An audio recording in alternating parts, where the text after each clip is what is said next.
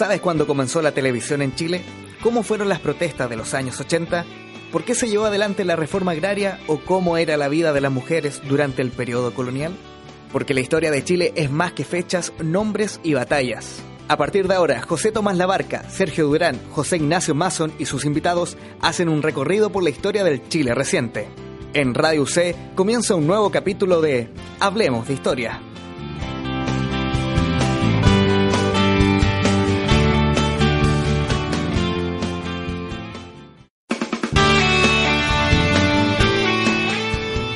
Hola amigos de Radio C, ideas que suenan bien, 660 amplitud modular, radioc.cl. Comenzamos otro capítulo de Hablemos de Historia.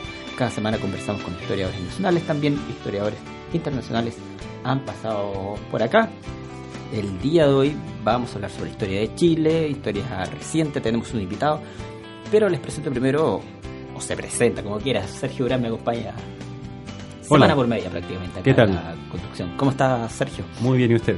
Estamos dispuestos a conversar, eh, pero antes recuerda también que nos puedes seguir en Facebook, nos puedes encontrar en Hablemos de Historia Radio C, también en Twitter, nuestra dirección es historia, arroba historia Radio C. Igualmente puedes encontrar los programas anteriores, ya van casi 70 en la plataforma evox.com o simplemente googlear Hablemos de Historia. Ahí están todos los capítulos, los puedes usar, por ejemplo, si eres profesor, en tus clases de historia.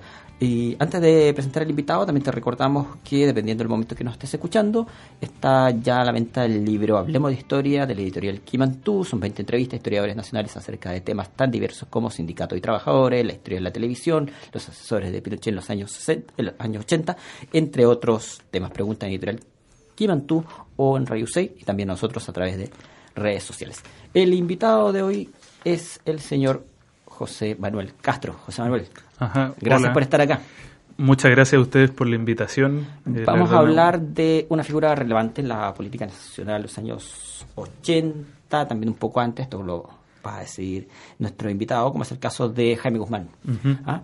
Eh, pero antes de entrar al tema en concreto y a este personaje, cuéntanos algo acerca de ti. Cuando comienzas en la historia, cuando empiezas a investigar por qué entraste a estudiar historia, ¿pensaste estudiar otra cosa, por ejemplo? Eh, no, no empecé, o sea, no, no, no pensé en estudiar otra cosa que no fuera historia. La verdad es que mi interés por la historia viene de chico. Yo me acuerdo cuando eh, yo tenía, no sé, 12, 13 años, eh, en mi casa circulaban los Icaritos, que a mí me encantaban, me los leía entero, me impresionaban las fotos de los personajes de la historia política de Chile, sobre todo de la independencia. Y luego eh, en el colegio yo estudié en el Instituto Nacional, ahí tuve un muy buen profesor de historia en el, en el electivo, en el humanista, que se llama Alexis Parragués. Eh, ahí teníamos, aparte de la historia común que tenían todos los terceros y cuartos medios, historia electivo. Y ahí podíamos revisar eh, problemas más de fondo, historiografía, teoría de la historia. Entonces, eh, ahí yo ya iba con una decisión muy clara por la historia y cuando di la PSU mi primera opción fue historia en la católica, en la segunda historia en la Chile y ahí no sé qué habría hecho si, si, no hubiese quedado en ninguna de esas dos opciones. Historia en la USACH podría haber sido, pero siempre, eh, digamos, en, en la historia, me interesa mucho la historia eh, política de Chile.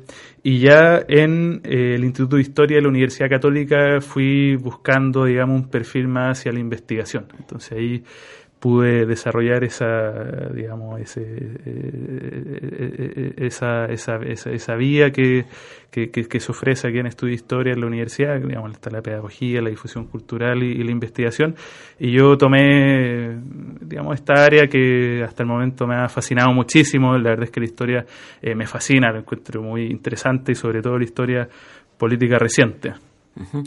¿Qué profesores te marcaron en la universidad, a nivel de pregrado y también de posgrado? En la universidad mucho, eh, don Ricardo Coyumbian, yo trabajé con él desde el año 2008 hasta el 2012 aproximadamente, fui su ayudante, y ahí con él pude conocer eh, mucho el rigor de la investigación, la necesidad de conocer eh, la amplia gama de la bibliografía existente para investigar un tema. Él, él publicó hace un buen tiempo un fichero bibliográfico donde está todo lo que se ha escrito sobre todos los temas de historia de Chile, o sea, es como un índice de libros bien, bien potente. también, digamos, uno de los profesores que más eh, admiro, que más me marcaron, el profesor Joaquín Fermandoa, eh, tanto por su profundidad en los conocimientos, por su perspectiva que a veces incluye la literatura, la filosofía, eh, y también por estar comprometido con esta como función social de la historia. él participa como columnista semana por medio en el Mercurio, su análisis ahí son muy interesantes. Entonces también me interesa mucho eh, esa, esa área de la historia, no, no, no una historia, digamos, para eh, solamente académicos, sino que también tiene otras vías de salida, en este caso la prensa con el profesor Fernando y otros profesores también, como Olgulianova, que tuve clase en la Católica, y también en Lusach. De hecho, eh, tomé Guerra Fría en América Latina con la profesora Olgulianova en el pregrado en la Católica y luego como curso de magíster optativo en Lusach, que se podía hacer esta opción de tomar cursos que no fuesen de la Católica, sino de la Universidad de Chile o Lusach. Eh, me repetí el mismo curso con la profesora Ulianova, Guerra Fría en América Latina, de lo que me gustó. Y, ya con una madurez intelectual distinta pude abordar los temas que eh, anteriormente ya había revisado con ella. Así que eh, yo diría que estos tres profesores fueron los que, los que más me han marcado en el paso por la universidad, que, que también ocurrió hace poco. Yo vengo saliendo del magíster y esta investigación sobre Jaime Guzmán es fruto de eh, la tesis del magíster eh, en historia aquí en la Católica, eh, que fue precisamente dirigida por el profesor Ricardo Coyumden. Entonces hemos trabajado, digamos, en equipo un buen tiempo. sobre esta mesa, para que lo sepan nuestros auditorios, auditores, está el libro de José Manuel, cuyo título es Jaime Guzmán, Ideas y Política, 1946-1973. Yo quería llevarte al bueno, tú verás la imagen que más te gusta, el taller, la cocina, el, laboratorio del historiador. Eh, ¿Cuáles son las fuentes a las que acudiste para esta investigación? Eh, ¿Cuáles los autores y los textos que revisaste para investigar este tema? Claro. Hay eh, un sinnúmero de fuentes que pude consultar para desarrollar esta investigación sobre Jaime Guzmán. Eh, la verdad es que la vida política de Jaime Guzmán es, muy conocida durante el régimen militar, es decir, desde el 73, desde el golpe de Estado en adelante. Pero la vida previa de Jaime Guzmán no contaba, digamos, con un levantamiento de fuentes tan, eh, tan, tan interesante o tan importante. Y ahí lo que sí pude eh, revisar en, esta, en este primer volumen en el que investigo las ideas políticas de Jaime Guzmán desde su niñez hasta el golpe del 73, eh, pude, digamos, revisar la evolución del pensamiento político de Jaime Guzmán, desde un corporativismo católico hacia fórmulas democráticas. Y eh, para realizar esta investigación fueron fundamentales las fuentes que me ofreció la Fundación Jaime Guzmán. Luego del asesinato del senador, fue la Fundación Jaime Guzmán la que guardó todo, eh, digamos, el patrimonio eh, de Jaime Guzmán, eh, sus documentos personales, cartas, escritos personales. por ejemplo, tenía algunos documentos de viaje, diarios de viaje. Guzmán, digamos, solía escribir cuando viajaba los lugares donde estaba. Eh, entonces ahí hay un tipo de fuentes, fuentes originales, inéditas, eh, referidas a distintos tipos de documentos que tiene la Fundación Jaime Guzmán, eh, columnas de opinión, borradores de discursos, que también son muy interesantes, manuscritos, etcétera. Luego también, además de estas fuentes originales, inéditas, pude revisar prensa en la que escribió Jaime Guzmán, la revista ¿Qué pasa?, que se fundó durante la Unidad Popular, eh, la revista PEC, que también era una revista, digamos, de derecha con una oposición muy fuerte al gobierno de Allende, eh, la revista Portada, eh, la revista Realidad. Entonces, ahí también pude, digamos, hacer un, un, barrido, digamos, a nivel de fuentes bien interesante. el libro también cuenta con una entrevista que precisamente se refiere a la, infancia de Jaime Guzmán.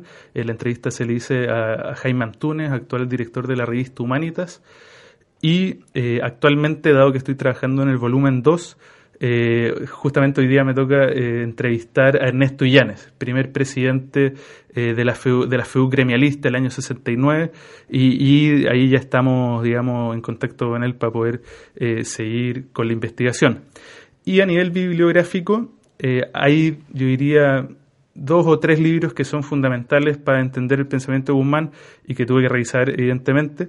Eh, el primero de Renato Cristi, El pensamiento político de Jaime Guzmán, que tiene dos ediciones. Eh, él es filósofo eh, chileno, actualmente radicado en Canadá, y aborda desde la perspectiva de la filosofía política del pensamiento de Guzmán. por otro lado, hay una historiadora española, Belén Moncada, que hizo su tesis doctoral en la Universidad de Navarra sobre el pensamiento político de Jaime Guzmán, también una lectura obligatoria. Y además hay un texto más bien ensayístico del profesor Cristian Gasmuri, que publicó hace un par de años, eh, quién era Jaime Guzmán, y que ahí pude enterarme de algunas, eh, digamos, noticias y anécdotas más bien de la vida privada de Jaime Guzmán, que también fueron muy interesantes a la hora de escribir eh, esta investigación. a nivel de bibliografía teórica, eh, fundamentales y aquí me apoyé mucho en historiadores como Kenton Skinner, eh, que precisamente aborda el estudio de las ideas políticas eh, criticando una aproximación puramente filosófica al estudio de las ideas políticas, sino que Skinner señala, bueno, es cierto que hay ideas políticas, pero esas ideas políticas deben entenderse en su contexto histórico y en el contexto preciso en el que, en el que esas ideas fueron pronunciadas. Entonces hay un mundo de eh, intencionalidades, motivaciones. Eh, en definitiva, las ideas políticas cuando se esgrimen eh, son ideas que llaman a la acción. Entonces, como la idea política tiene esta misión de conducir a la acción al, que, al que escucha una idea política, digamos, no, no, son ideas abstractas que se estudian etéreamente, sino que tienen que tener una, o sea, se, se deben necesariamente a la realidad histórica más inmediata en los que esos discursos se pronuncian. Eh, además, también me resultó fundamental eh, un historiador francés, Pierre Rosanvallon, eh, que tiene un trabajo bien impresionante sobre idea democrática en el mundo actual y precisamente de él tomé el concepto de la historia de lo político. Señala que la historia política tradicional, donde se estudian los partidos políticos, las instituciones políticas, el Estado, es una historia tradicional, evidentemente, de entender la política, pero hay una historia de lo político que es más amplia y que se refiere más bien eh, al problema central de la organización de las sociedades políticas, que se refiere eh, a la organización en función de la legitimidad política que las polis se dan eh, en el tiempo. Entonces, con Pierro Valor logré en cierto modo, eh, digamos, eh, traducir y explorar eh, cuál era el problema histórico concreto que yo quería abordar en esta investigación, que tenía precisamente que ver con la crisis de la legitimidad política en Chile en los años 60 y 70. Y esa crisis de la legitimidad política en Chile la estudié precisamente a partir de uno de sus principales actores, como fue Jaime Guzmán, que participa activamente tanto en el proceso de crisis de la democracia como eh, luego en eh, su actividad como colaborador post-golpe. Entonces, eh, ese es más o menos el, digamos, el abanico tanto de fuentes primarias y secundarias que pude conocer para desarrollar esta investigación. La primera parte de tu libro, en el capítulo 1, vas desde el año 46 al 62. ¿Cómo podrías escribir tú esa fecha? ¿Cómo era Chile en ese tiempo en términos políticos, económicos, sociales? Ajá. Bueno, Jaime Guzmán, curiosamente, y esto es una casualidad, digamos, histórica, eh, nació el año 46 y muere el año 91. O sea, nace y muere con la Guerra Fría. Eh, imaginémonos que eh, el horizonte, digamos, político y de lenguaje, todo lo que se hablaba desde que Guzmán nació y hasta que murió, era la Guerra Fría. Eh, en ese sentido, la Guerra Fría eh, en Chile no es solo el telón de fondo eh, en el que se desarrollan, digamos, la política chilena y sus procesos, sino que la historia política chilena es un escenario más también dentro de esa Guerra Fría, como ha señalado Tania Harmer, interamericana. entonces está este contexto internacional de Guerra Fría eh, que ve enfrentarse estos dos modelos antagónicos, eh, Estados Unidos y la Unión Soviética, el liberalismo versus el socialismo, pero evidentemente la Guerra Fría eh, excede con mucho a, esa, a, ese solo ordenamiento, digamos, bipolar del mundo entre estas dos grandes potencias. Eh, también hay un enfrentamiento que se da eh, en, en, el ordenamiento mundial norte-sur, o sea, entre el hemisferio norte y el hemisferio sur. Y además también el conflicto de la Guerra Fría se produce en el seno de todas las sociedades. O sea, la Guerra Fría se vive, por así decirlo, en una escala distinta en Chile, eh, en Santiago se vive también de una manera, cada familia vive una propia Guerra Fría.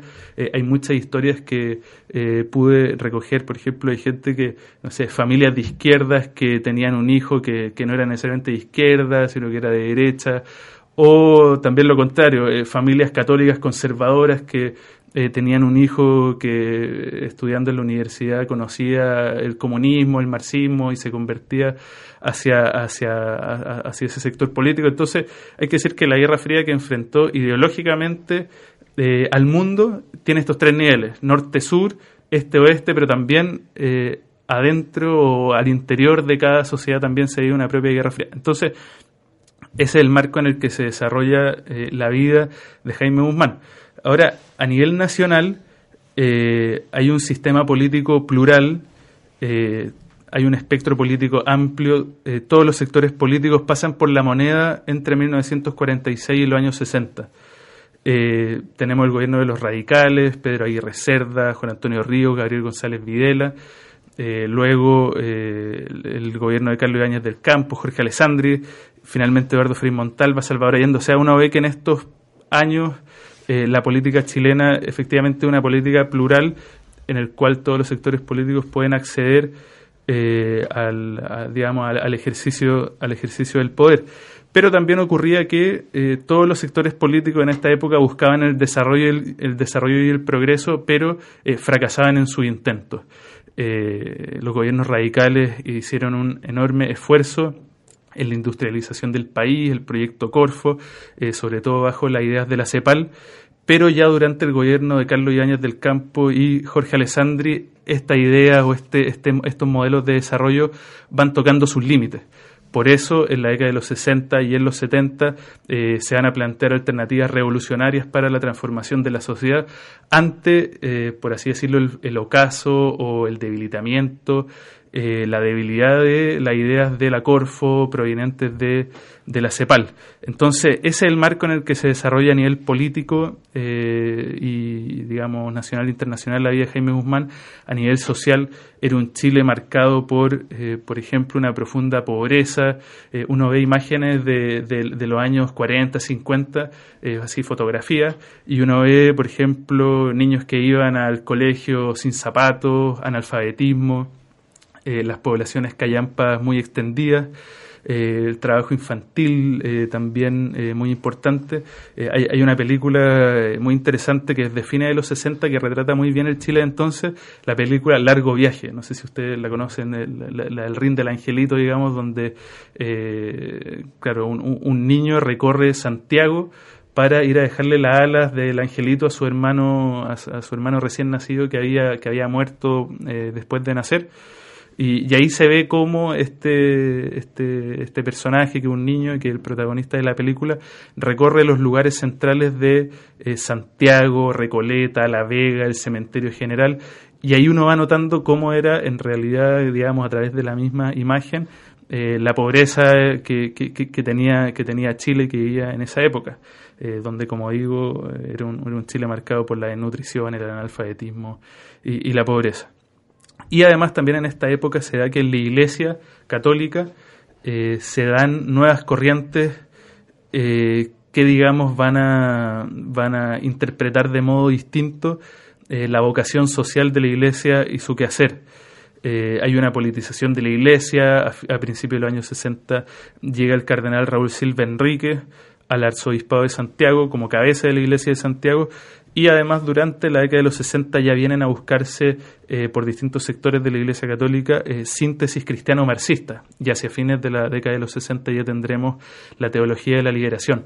O sea, hay una, eh, digamos, corriente que se expresa a nivel político, a nivel social y también en la Iglesia durante la década de los 60 que demanda cambios, que demanda transformaciones radicales, profundas y rápidas y que precisamente se desarrollan, digamos, bajo el canto de la revolución.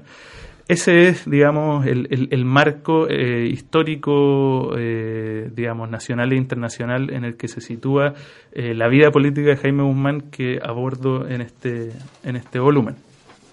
Nos quedan unos tres o cuatro minutos antes del corte, luego podemos retomar, obviamente, algunos temas. Em, José Manuel, quería preguntarte por las ideas de Guzmán. Eh, este es un personaje que además de transitar por la Guerra Fría, de ser contemporáneo a ella, tiene la gracia además de pasar por distintas, por las distintas vertientes ideológicas que se identifican con la derecha. Hay una en particular que es de las primeras, que es el corporativismo católico. Cuéntanos de qué se trata esto. Ajá.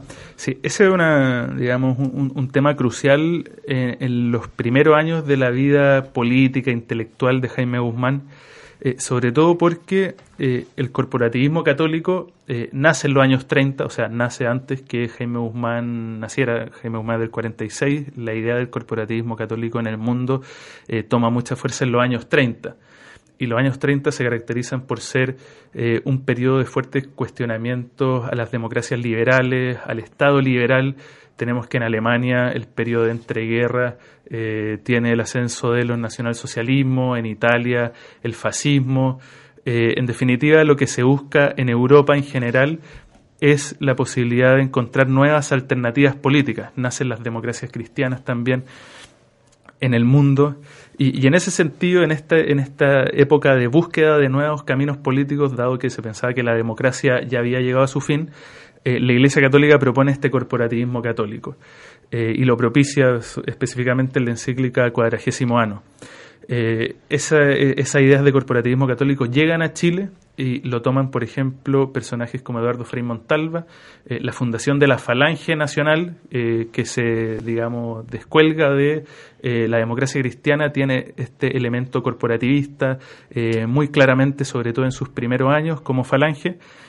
Intelectuales como Mario Góngora también adhieren al corporativismo católico y en este sentido Jaime Guzmán cuando nace eh, y empieza a formarse, digamos, política e intelectualmente, eh, recoge un corporativismo católico que venía ya desde los años 30 eh, desarrollándose, al menos a nivel intelectual, en Chile. Por otro lado, tenemos que la España de Franco y José Antonio Primo de Rivera, fundador de la Falange Española, también hacía mucho eco del corporativismo católico. Entonces, estas ideas se dan después eh, digamos, durante el periodo de entreguerras, van a la baja luego de la Segunda Guerra Mundial, o sea, el mundo abandona la idea del corporativismo eh, desde la segunda mitad de la década del 40, pero eh, Guzmán mantiene contacto intelectual con el corporativismo católico eh, desde sus primeros años de, formación eh, política e intelectual. Ahora, pasa que, por ejemplo, el Partido Conservador, que es un partido de derecha en Chile, eh, muy tempranamente abandonó el camino corporativista. el corporativismo lo que propicia es que la sociedad política no se organice a partir de la representación política de los partidos políticos en el Congreso, sino que hubiese una representación orgánica que representara, como señalan los corporativistas católicos, a las organizaciones naturales de la sociedad.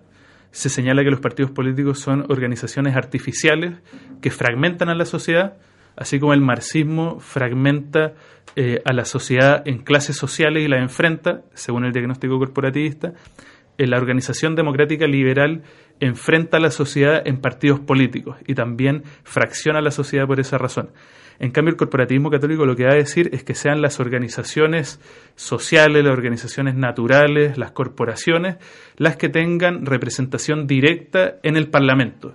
Y que, por ejemplo, en un Parlamento corporativista no haya representación de partidos políticos, eh, sino que hubiese representación de corporaciones. Entonces, estuviesen el gremio, por ejemplo, los gremios de los agricultores representados en un Congreso, eh, el gremio de los camioneros representado en un Parlamento, el gremio de los comerciantes, eh, el gremio de, etcétera, los empresarios, los estudiantes, que en definitiva el Congreso fuera el espacio donde eh, se deliberara a partir de la representación directa de estos grupos intermedios que están entre las personas y el Estado eh, pero que no tuviesen una mediación política a partir de los partidos políticos, sino que fuesen estas mismas corporaciones las que se arrogaran la representación política. Ese es el corporativismo eh, católico al que adhiere Guzmán. Eh, y ese corporativismo católico evidentemente es rechazado por los partidos políticos de derecha. Uno podría decir que un partido político, por su propia naturaleza, debería rechazar un, un, un, modelo corporativista. Un modelo corporativista precisamente es antipartidos políticos y dado que el Partido Conservador lo rechaza y luego de la Segunda Guerra Mundial eh, el corporativismo tiene muy poca vida, eh, digamos, y muy pocas posibilidades de realizarse políticamente, eh, ahí es cuando el corporativismo toma, por así decirlo, un camino más intelectual y va a llegar a Jaime Guzmán no a través de un canal político, sino a través de un canal intelectual.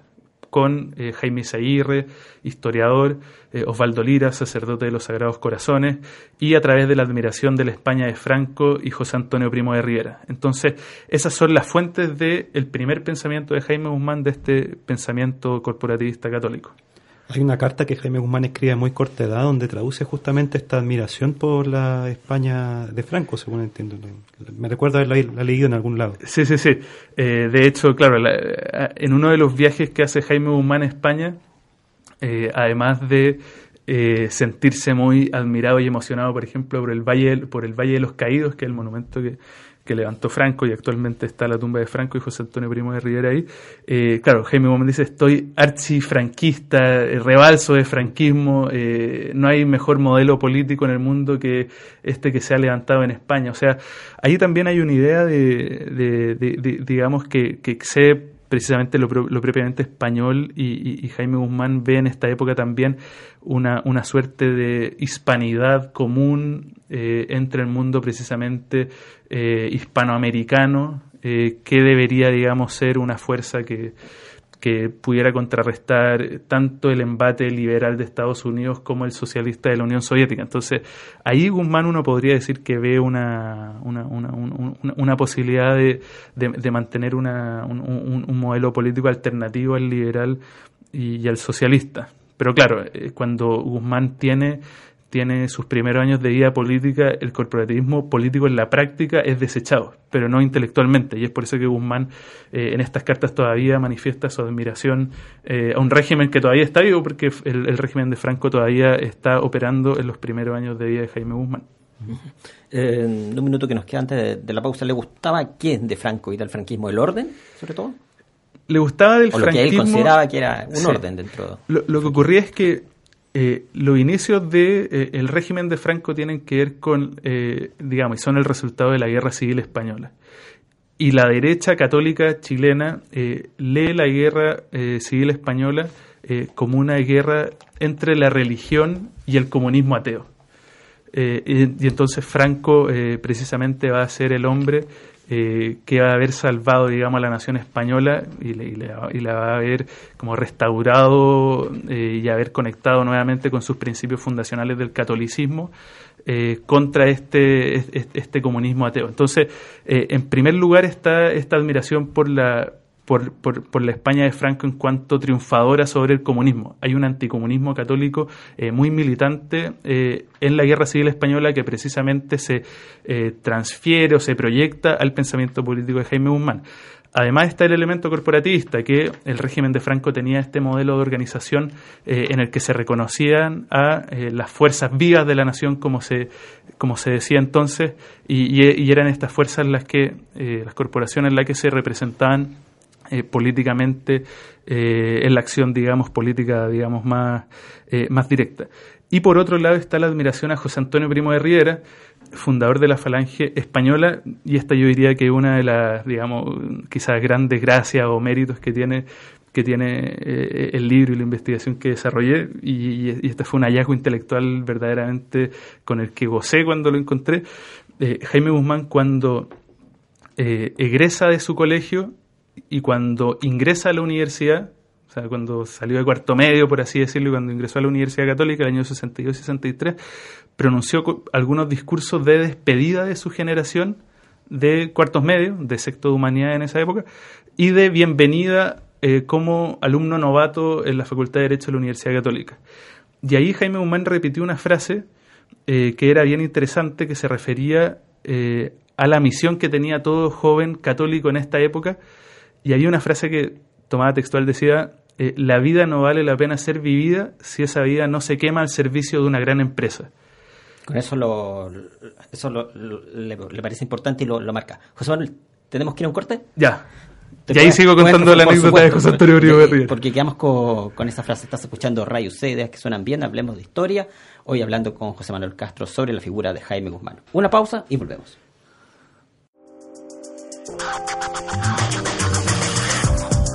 En la universidad hay distintas miradas.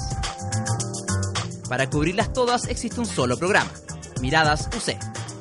Soledad Fuente entrevista a distintas caras reconocidas de la universidad. Acompáñala todos los jueves a las 3 de la tarde en Radio UC y Señal UC.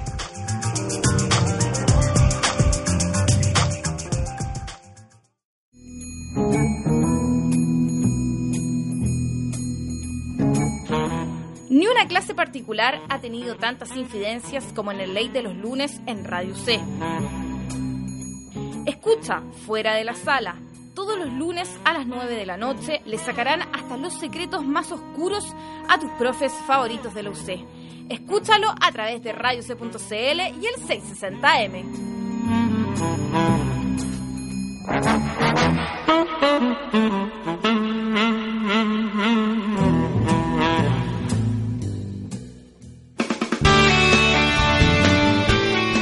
Estamos de vuelta en Radio UC, ideas que suenan bien 660M y radiouc.cl. Recuerda que puedes seguirnos en Facebook, búscanos en Hablemos de Historia Radio UC o en Twitter donde nos encuentras con el arroba Historia Radio UC. Te recordamos también que puedes encontrar todos nuestros capítulos en la plataforma evox.com o googleando Hablemos de Historia. Todos los capítulos puedes escucharlos online o descargarlos de manera gratuita. Te recordamos también que dependiendo del momento en que estés escuchando este programa, está o estará a la venta el libro Hablemos de Historia de la editorial Kimantú. Son 20 entrevistas a historiadores nacionales acerca de distintos temas que hemos tratado acá, como historia de la televisión, elecciones presidenciales, historia del libro y otros tantos más.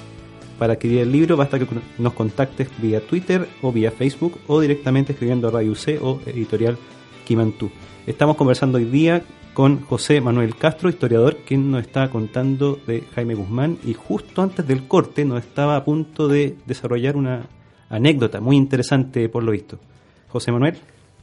Bien, pues muchas gracias. Claro, eh, continuando con el relato, eh, Jaime Guzmán eh, pronunció un discurso de bienvenida en la generación de ingreso a derecho en la Universidad Católica, donde señalaba esta frase, la vida no vale la pena ser vivida si esa vida no se quema al servicio de una gran empresa.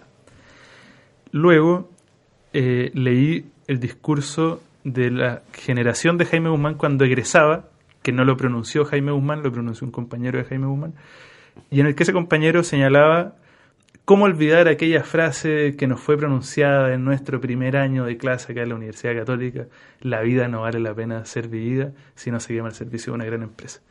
Entonces yo dije, vaya, eh, esta frase parece que marcó eh, a una generación de alumnos de la católica en X periodo de tiempo. Luego, eh, entrevistando a Jaime Antúnez, que era amigo de la infancia de Jaime Guzmán, él me señalaba que una de las preguntas más importantes que había tenido, digamos, a nivel vocacional, eh, Jaime Guzmán con él en, una, en, un, digamos, espacio de eh, amistad íntima. Jaime Guzmán le había preguntado a Jaime Antúnez, oye Jaime, ¿tú estás dispuesto a quemar hasta los últimos cartuchos de tu vida por el reino de Cristo?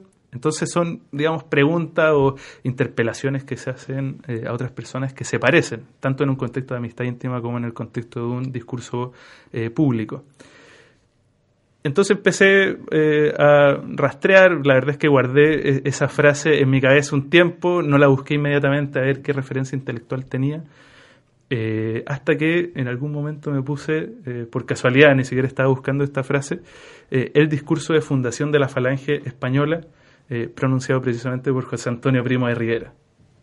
Y ahí eh, pude notar que esta frase, eh, la vida no vale la pena ser vivida si no se quema en servicio de una gran empresa, eh, había sido pronunciada de modo textual por José Antonio en, digamos, el día de la fundación de la Falange Española, que era un movimiento que precisamente reconocía la importancia de combatir por los valores del catolicismo español y, y, digamos, más allá de las ideas políticas que tenía, era precisamente este ideal eh, de militancia política eh, muy dura, de no claudicar eh, en los principios, cierto ánimo, digamos, muy militante de la política, que fue precisamente el estilo que cultivó José Antonio Primo de Rivera en España y que luego Jaime Guzmán también en algún sentido logró proyectar tanto en la fundación del gremialismo universitario como luego en la fundación de la UDI, eh, el partido de derecha que fundó Jaime Guzmán. Entonces, claro, hay un abandono de un corporativismo político eh, en lo formal, digamos, en la forma de expresión de ese corporativismo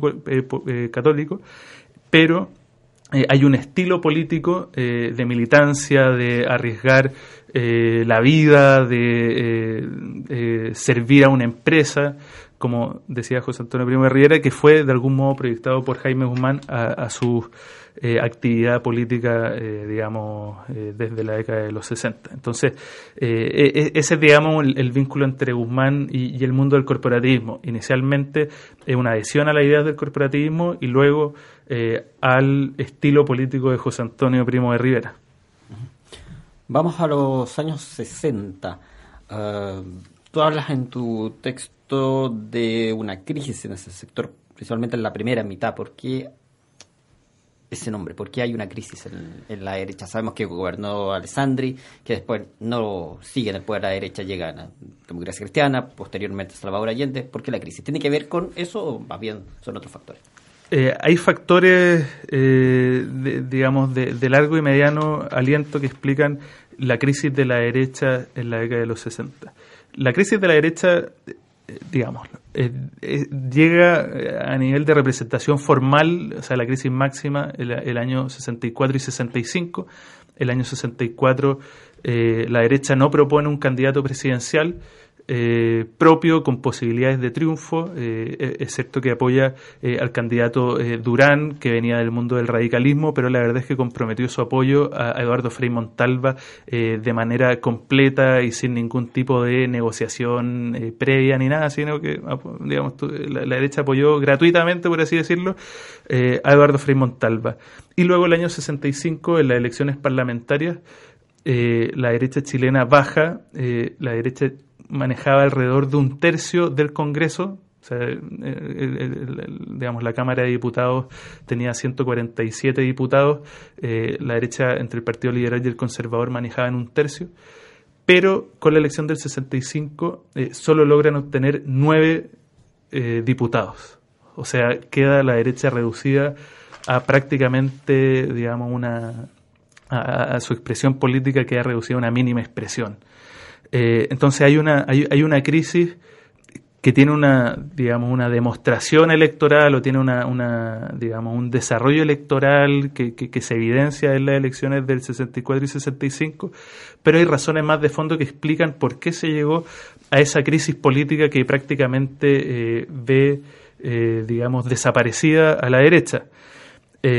Hay elementos positivos que eh, existen durante el desarrollo del gobierno de, Jorge Alessandri.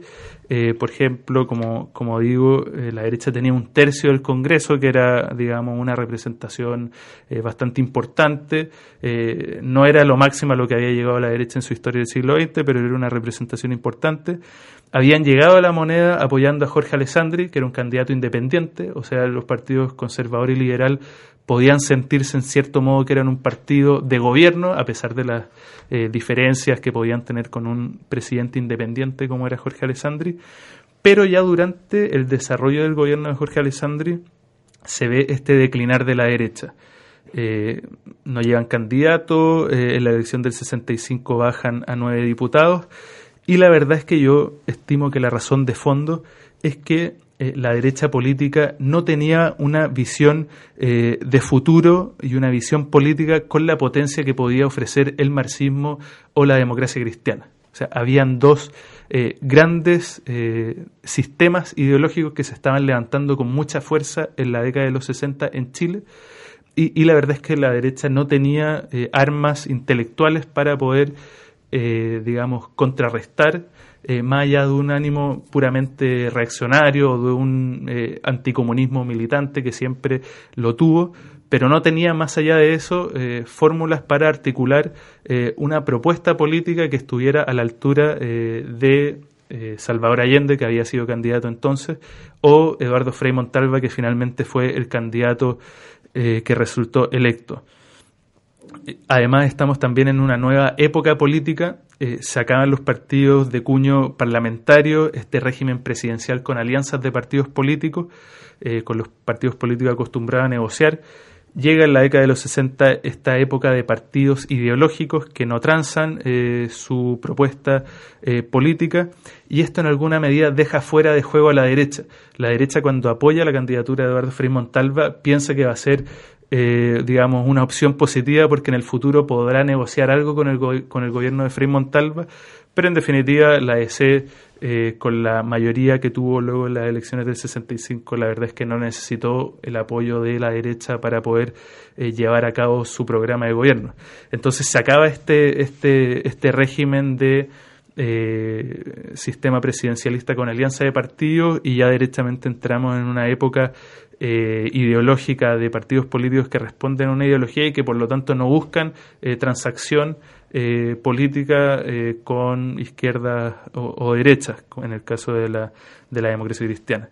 Y a eso se suma además que el gran plan que tenía Alessandri, el plan de modernización de Alessandri, que tenía un, digamos, un, elemento bien interesante de digamos, restauración económica de Chile, eh, con algunas medidas liberales, que se iba a abrir el comercio, eh, bajar los impuestos, etcétera, eh, digamos, ese plan económico de Alessandri terminó, eh, terminó eh, digamos, fracasando y, más allá de un programa económico, digamos, que la derecha no tenía, más allá de esta, de esta mirada economicista, no tenía una visión política más íntegra que ofrecer al país. Entonces, la derecha tiene este, este, esta doble crisis. Por un lado, no ofrece nada a la altura de lo que ofrece Allende o, o Frei Montalva, y tampoco entienda adecuadamente la naturaleza de los nuevos tiempos y que precisamente son nuevos tiempos eh, revolucionarios con transformación ideológica.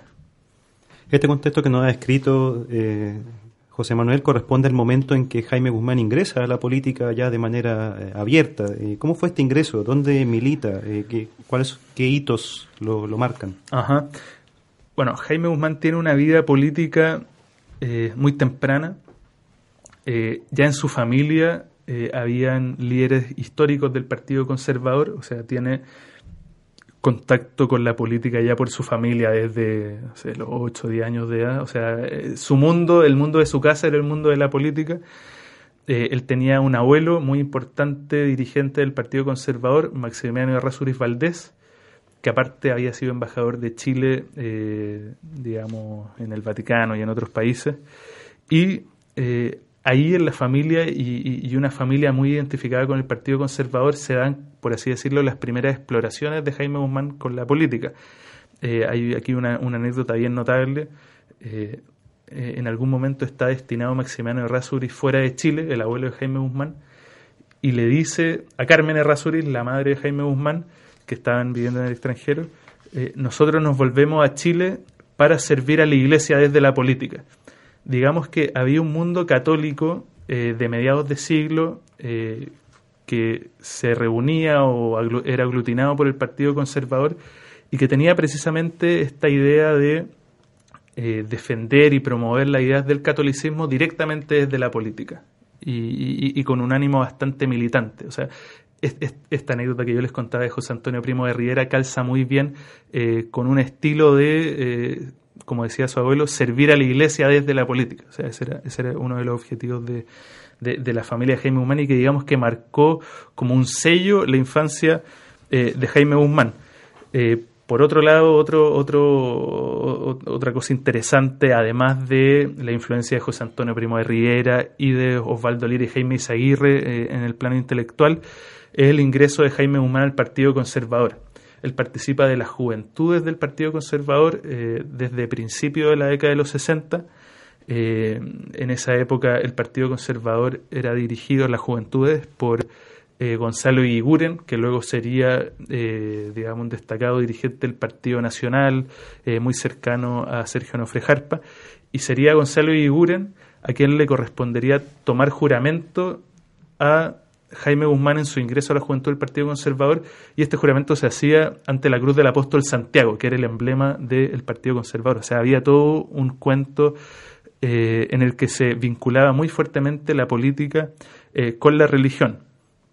Y luego ya eh, participando del Partido Conservador desde su época escolar, también durante su época universitaria, pero paulatinamente irá transitando hacia, digamos, abandonar sus actividades al interior del Partido Conservador y dedicarse más bien al gremialismo universitario. Entonces, esos son eh, los ambientes donde se mueve la vida política inicial de Jaime Guzmán, la familia, el Partido Conservador y luego ya inicialmente el gremialismo de la Universidad Católica.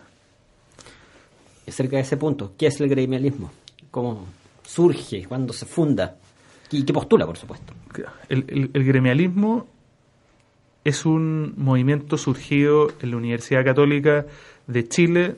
El año 67 tiene su fundación formal a través de una declaración de principios que se publica, se denomina a la Escuela de Derecho. Pero lo cierto es que, eh, además de esa, digamos, fundación formal del movimiento gremial del año 67, hay un contexto universitario en la católica eh, que explica muy bien cómo surge el movimiento gremial. Eh, años antes, eh, el, el líder de la democracia cristiana, Bernardo Leighton, eh, se jactaba que la democracia cristiana controlaba las siete federaciones de estudiantes que tenía Chile en ese entonces.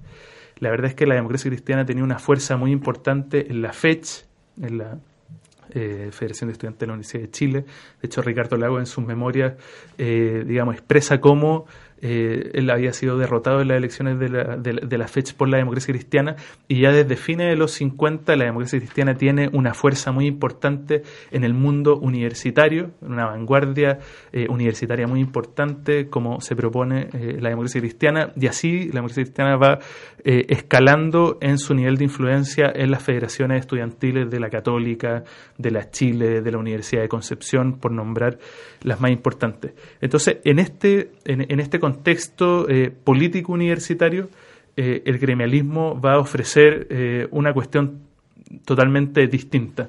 El gremialismo que funda Jaime Guzmán se funda, como digo, el año 67, pero ya venía trabajándose desde el Centro de Alumnos de Derecho el año 66, incluso el 65, eh, y postulaba al menos tres ideas que eran como básicas en el gremialismo universitario. Eh, está la primera idea, que era la idea de la autonomía de la sociedad intermedia o la autonomía de las organizaciones sociales. ¿Esto qué quería decir? Que una federación de estudiantes no tenía que preguntarle al partido político qué era lo que tenía que hacer eh, por decirlo en, en- en- simple, la, autonomía de la, de la federación tenía que ver con que eh, era la federación la que definía sus propios fines y no era eh, un partido político o una ideología externa a la universidad, como denunciaba el gremialismo. Por otro lado, y muy vinculado a esta idea de la autonomía, está la idea de la despolitización. Y la despolitización se entiende en un doble sentido. En primer lugar, que las federaciones de estudiantes no debían participar eh, de la vida política eh, deliberativa propiamente tal. Y, y además también se entiende la despolitización en un segundo nivel. Eh, no, no debían intervenir los partidos políticos eh, ni las ideologías políticas en el quehacer universitario. De hecho, en esta declaración de principios del movimiento gremial eh, se señala los centros de alumnos y las federaciones deben ser autónomas de los partidos políticos, ya sea este, el Partido Nacional, la Democracia Cristiana, el Partido Comunista. O sea, era un rechazo eh, a la politización o a la interferencia o a la influencia de los partidos políticos de izquierda, centro, derecha en la actividad gremial estudiantil. Entonces buscaba, en ese sentido, distinguir una esfera de acción entre la esfera de acción del poder político, que era la que le correspondía a los partidos políticos eh, y sus quehaceres respecto a la conducción del Estado, versus un poder social que tenía autonomía para definir sus propios fines y sus propias características. Entonces el gremialismo de Jaime Guzmán distingue poder político de poder social. Hecha entonces la aclaración correspondiente. Sí, y además también eh, el gremialismo es muy importante eh, en las jornadas de toma de la Universidad Católica el año 67. Eh, nosotros podemos decir que la reforma universitaria que había impulsado la democracia cristiana desde principios de los años 60, con por ejemplo eh, la presidencia de Claudio Rego Vicuña en la FEUC, eh, digamos, entra en crisis y, se aceleran los acontecimientos políticos hacia el año 67, donde hay una, ruptura de un sector más radical del movimiento reformista de la Universidad Católica, y, por así decirlo, el movimiento gremial eh, como movimiento conservador que es, logra articular estas ideas que ya estaban presentes eh, en el mundo político e intelectual de la época y en el mundo católico, pero las rearticula en este nuevo movimiento que se llama gremialismo y ya desde la toma de la Universidad Católica sirve como movimiento, eh, digamos, de por así decirlo, de, de contracorriente o un movimiento contrarrevolucionario o un movimiento que, digamos, que va contra la vanguardia revolucionaria que marcaba la época. Recordemos que estamos en la década de los 60, eh, digamos, los ritmos políticos eran marcados por la revolución y, y precisamente eh, lo que promueve Guzmán a, a partir de la fundación del movimiento gremial es que este movimiento fuese un movimiento de contracorriente, o sea, que, que defendiera ciertas ideas, aunque inicialmente esas ideas fueran impopulares o fueran, o fueran minoritarias. Estás escuchando Radio Ucedes que suenan bien y conversamos en Hablemos de Historia con el historiador José Manuel Castro sobre la figura de Jaime Guzmán.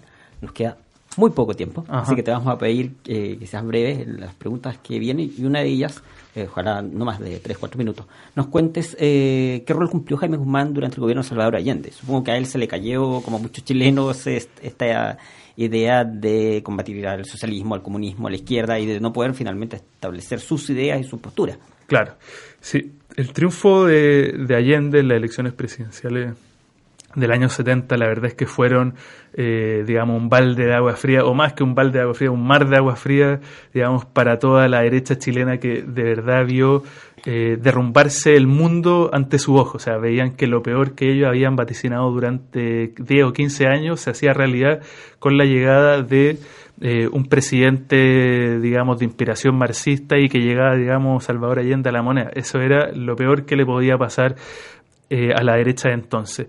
Jaime Guzmán había participado como eh, asesor de, eh, de, de, Jorge Alessandri en la campaña presidencial y el diagnóstico que hace Jaime Guzmán en la campaña del 70 es bien interesante.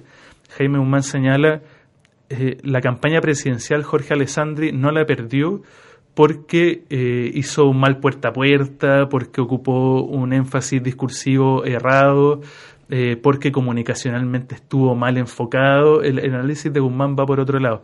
Guzmán señala, eh, lo que realmente ocurrió en Chile es que la Unidad Popular eh, ofrecía un mecanismo de organización de la sociedad civil que aparece en el programa de gobierno, los comités de Unidad Popular, en el que eh, habrían, por así decirlo, células o organizaciones que responderían eh, al gobierno y, como se señala en, en, el programa de gobierno, que funcionarían en cada oficina, en cada escuela, en cada fábrica. Y ahí precisamente se produciría eh, una politización de la sociedad eh, en torno a los valores de o en torno al programa político de la Unidad Popular. Y además, si uno eh, mira la historia hacia atrás, hacia la década de los 60, veíamos que también la democracia cristiana había ofrecido un plan de promoción popular donde precisamente lo que había hecho era acercar la política eh, a la sociedad civil o al ciudadano común y corriente. Entonces, Eduardo Frei Montalva fundó las juntas de vecinos, los centros de madre, o sea, había un interés por reactivar la sociedad civil y esa sociedad civil, convertir el, el, la, la, adhesión de esa sociedad civil o el apoyo en votos concretos y en un apoyo político específico. Entonces Guzmán mira la, eh, digamos, la experiencia de la democracia cristiana, la propuesta de la unidad popular y dice la derecha no tiene nada parecido. La derecha no tiene un programa eh, de poder social comparable al de la unidad popular y al de la democracia cristiana. Y ahí sitúa, digamos, desde eh, digamos, el día siguiente de la elección presidencial todas sus eh, fuerzas, centra su fuerza en crear precisamente, como señala el mismo Jaime Guzmán, una guerra cívica contra la unidad popular. Y por esta razón, Jaime Guzmán va a ser uno de los principales articuladores de la oposición gremial eh, a la unidad popular.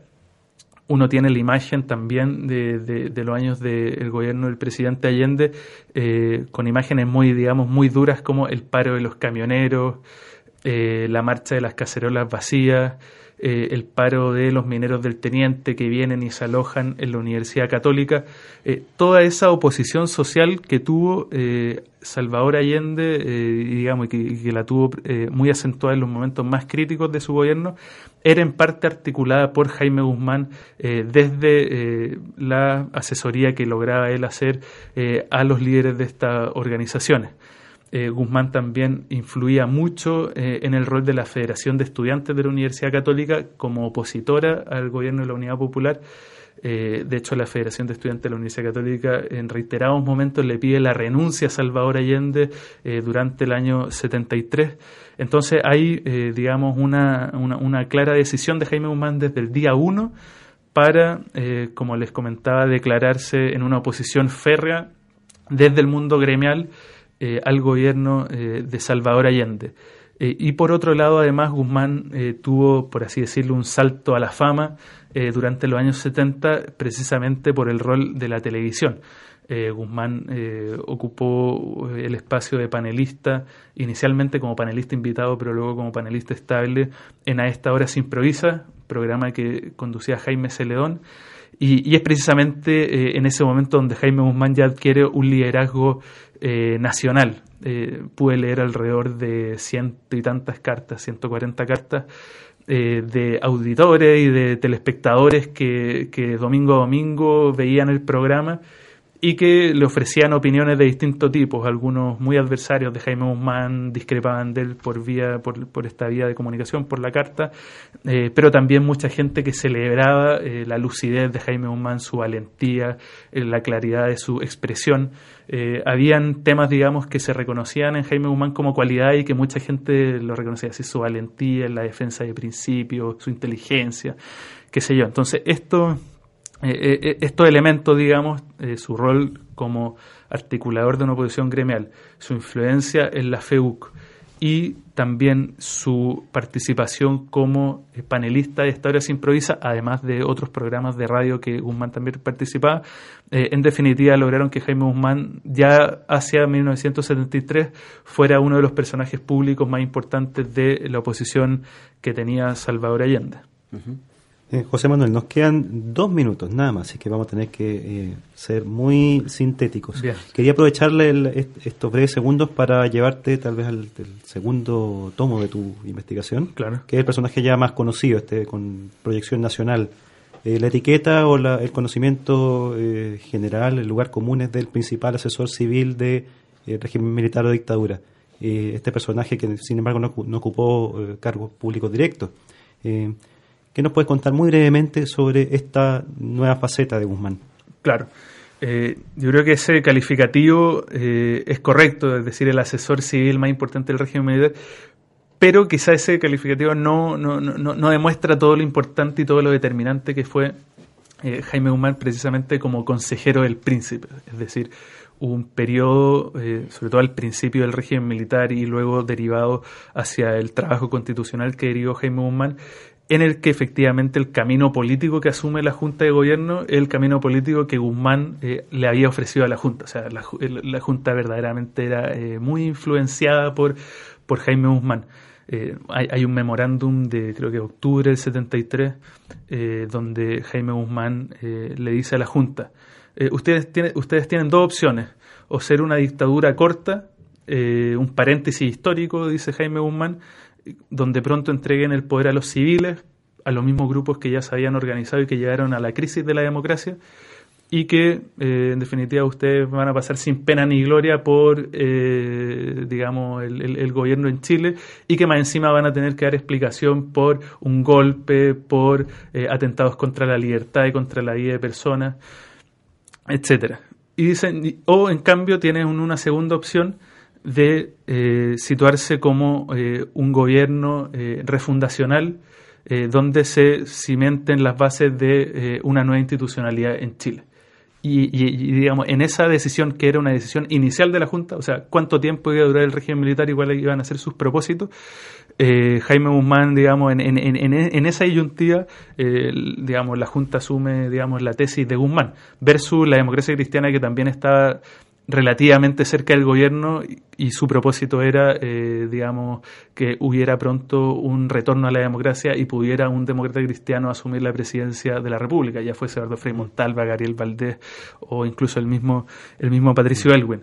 Y luego ya eh, Jaime Guzmán es muy importante en la ordenación o el ordenamiento constitucional que sea Chile porque en definitiva hay dos ideas centrales que Guzmán ya venía articulando desde su época universitaria y luego política durante su asesoría a Alessandri y durante su oposición a la Unidad Popular, que es la idea del Estado subsidiario, el principio de subsidiariedad del Estado, y la idea de democracia protegida.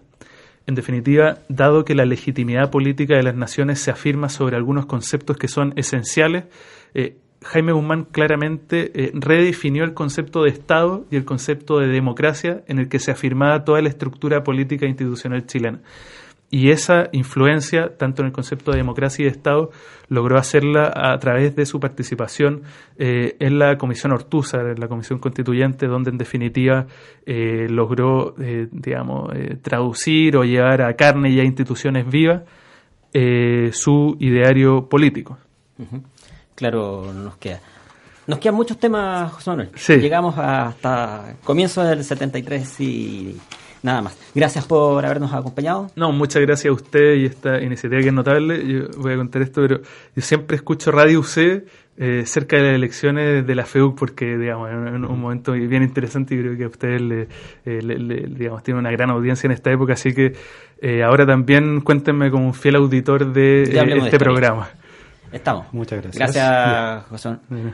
Nos vamos, Sergio. Sí, Hasta la próxima. No olviden que está el libro Hablemos de Historia Editorial que mantugan las preguntas vía redes sociales. Nos encontramos en una semana más aquí en Radio C. Ideas que suenan bien.